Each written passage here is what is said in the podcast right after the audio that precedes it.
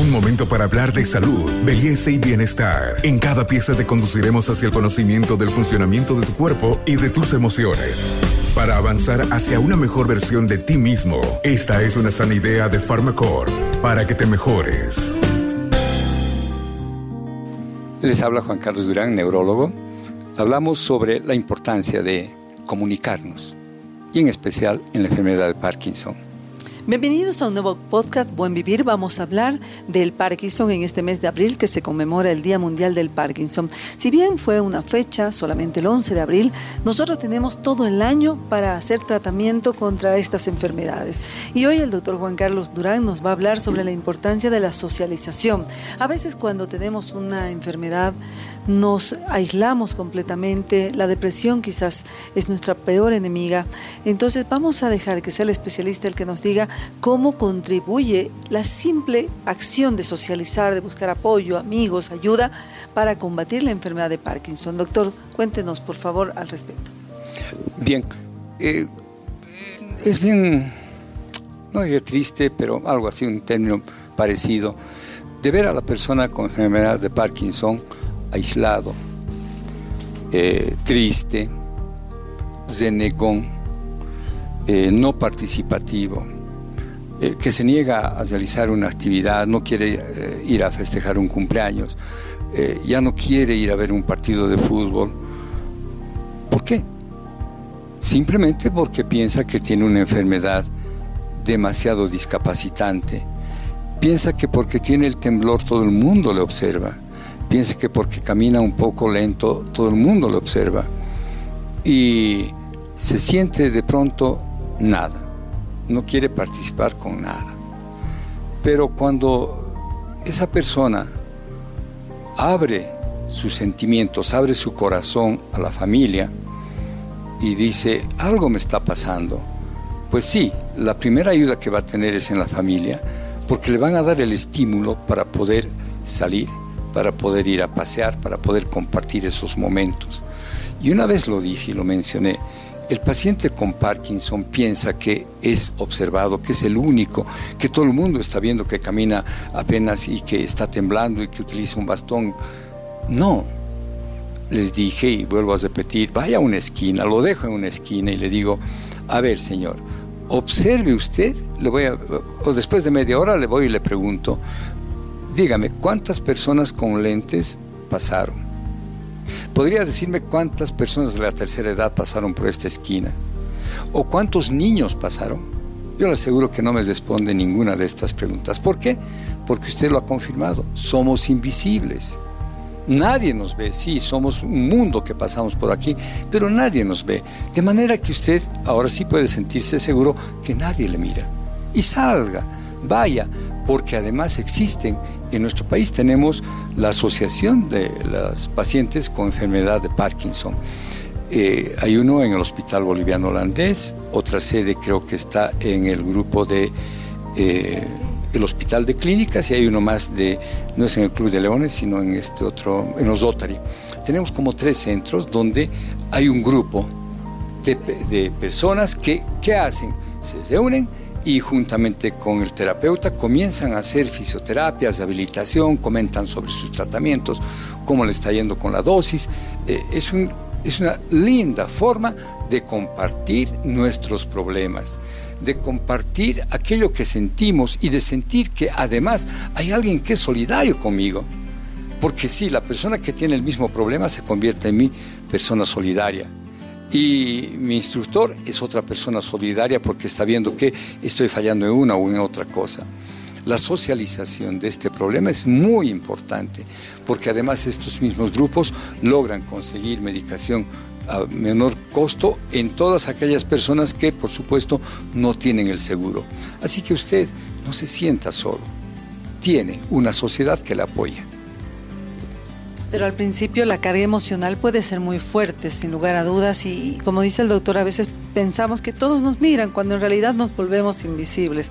Doctor, qué profundo y qué lindo lo que nos acaba de decir, el hecho de no tenerle miedo al que dirán, además de romper eso y poder salir y decir yo estoy en condiciones de enfrentar mi enfermedad.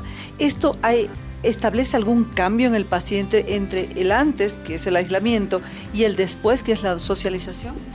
Uy, indudablemente, nosotros vemos ese cambio. Como eh, es increíble, tengo pacientes que vienen y me demuestran, mire doctor, ¿recuerda que usted la otra vez me dijo que eh, tenía que subir la Loaiza? No pude subir. Sí, pero dije, no, vamos a vencer y lo voy a desafiar al doctor Durán. Y subió la Loaiza y me dice, doctor, he subido, he logrado vencer. Y no solamente eso, luego me fui a otra, no sé, hay unas empinadas más que tenemos en nuestra ciudad muy lindas para ese desafío y venía bien contento. Doctor, mire, además de usted, he hecho algo más. Mire, eh, he comenzado a ver que hay un ejercicio muy interesante, las fintas que hacen los boxeadores y, me hacía, mire, me, coloqué una bolsa y comencé a hacer fintas de boxeo y mis movimientos son mejores. Y de pronto se pone aquí a hacer unas, eh, unas flexiones y yo, yo, me quedé sorprendido y admirado por la actitud que este señor había cambiado totalmente y cambió su vida.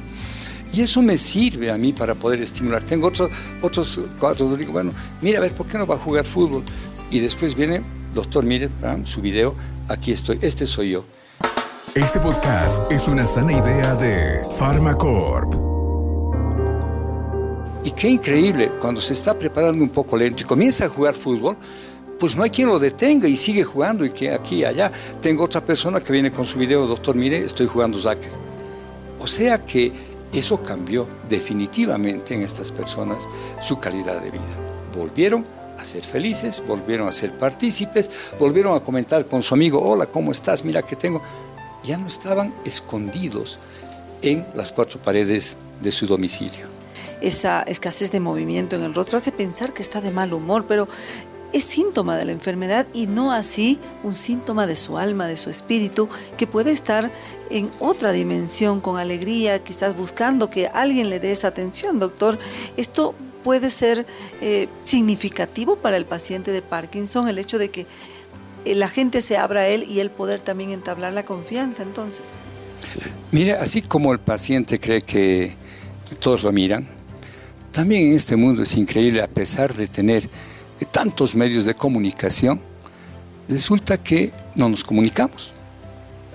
Y no nos comunicamos porque todos, aunque no crean, todos queremos ser escuchados. Y cuando la enfermedad, el paciente con Parkinson comienza a hablar, es lento, es lento en su expresión, sus ideas tardan un poco en, ser emitidas, la forma en la cual comienza a elaborar sus frases también son un poco lentas. No está tartamudeando, sino que tarda, es lento.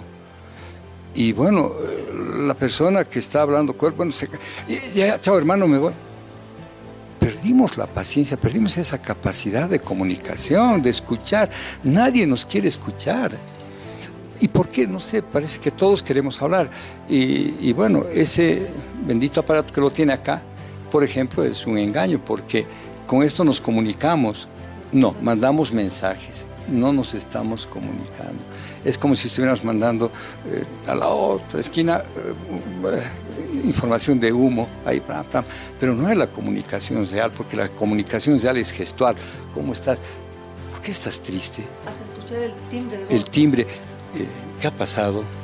Ya, mire, el ver los ojos, el rostro, el escuchar o la actitud que tiene uno, ya no se está expresando. Y si yo eh, realmente tengo un contacto de amistad con esa persona, le diré, ¿y por qué estás así? Y entonces me comentará y me dirá, mi hermano, me han, me han diagnosticado Parkinson y no sé qué hacer. Pero hombre, ¿por qué te vas a hundir en un vaso de agua? Anda al neurólogo, te va a dar un buen tratamiento.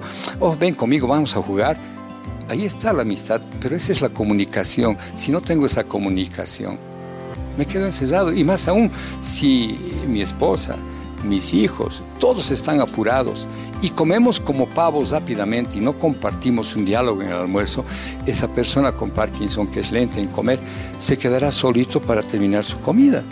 Y entonces perderá el apetito, se deprimirá más y al final dirá, vamos, coman ustedes y yo luego voy. ¿Por qué? Porque está viendo que ya no compartimos. Caramba, eh, como verán, la medicina no es dar una tableta. La medicina es escuchar. La medicina es permitir que esa persona abra su corazón ante un extraño que es el médico. La medicina entonces nos da esas pautas de que el paciente, después de haber recibido su tabletita, eh, pueda compartir. Y le voy a comentar un, eh, algo que hace muchos años leí, era una, eh, una encuesta en una revista española, esto fue, lo hicieron en España. Había muchas preguntas, pero hay una que se me quedó acá y, y la tengo en mi práctica. Eh, había una pregunta que decía, ¿qué espera usted del médico? Y habían varias opciones, que me dé tratamiento, que me pide exámenes, etc. Y había un capítulo que decía otro. Más del 80% ¿Qué creen que respondieron? Que me escuche. No pedían eh, tabletas, no pedían exámenes, esperaban simplemente que le escuche. ¿Y por qué? Porque iba por un dolor de cabeza, me duele la cabeza, ay, ya tome aspirina, hasta luego. Pero, ¿sabe qué? Ese dolor de cabeza es porque peleé con mi esposa y discutí con ella. Y quería que le escuchen. No pude pedir la aspirina porque la aspirina podía comprarla en la tienda. Entonces aprendí que todos necesitamos ser escuchados. Todos hablamos como ahora, por ejemplo, estoy hablando. Y, no, hay personas en este mundo que necesitan ser escuchadas. Y a veces, ¿sabe qué? El silencio es una forma de diálogo. Porque estoy escuchando su silencio y su sentimiento. Y no necesito nada más. Y después dice, ah, bueno, mira, no sé, pero me siento bien. Y fue un silencio, fue un diálogo silencioso, donde se sintió feliz de estar en compañía y no necesitó hablar nada. Este mundo se ha vuelto muy ruidoso, mucho ruido. No sé si se escuchará, pero ahí hay una música suave que nos permite también calmar el espíritu. Bueno, esa es nuestra medicina. Y qué hermoso tener diálogos con doctores como el neurólogo Juan Carlos Durán, que aprende eh, uno tanto que a veces ni necesita ir al médico, con solo escucharlo a los especialistas que nos hablan a través de estos podcasts, podemos nosotros encontrar una salida a nuestras preocupaciones y a nuestra enfermedad. Soy Carmen Melgar y con nosotros será hasta nuestro próximo podcast. Hasta aquí llegamos hoy. Síguenos en nuestras redes sociales de Facebook, Instagram y en nuestra revista digital Buen Vivir. Esta es una sana idea de Farmacor.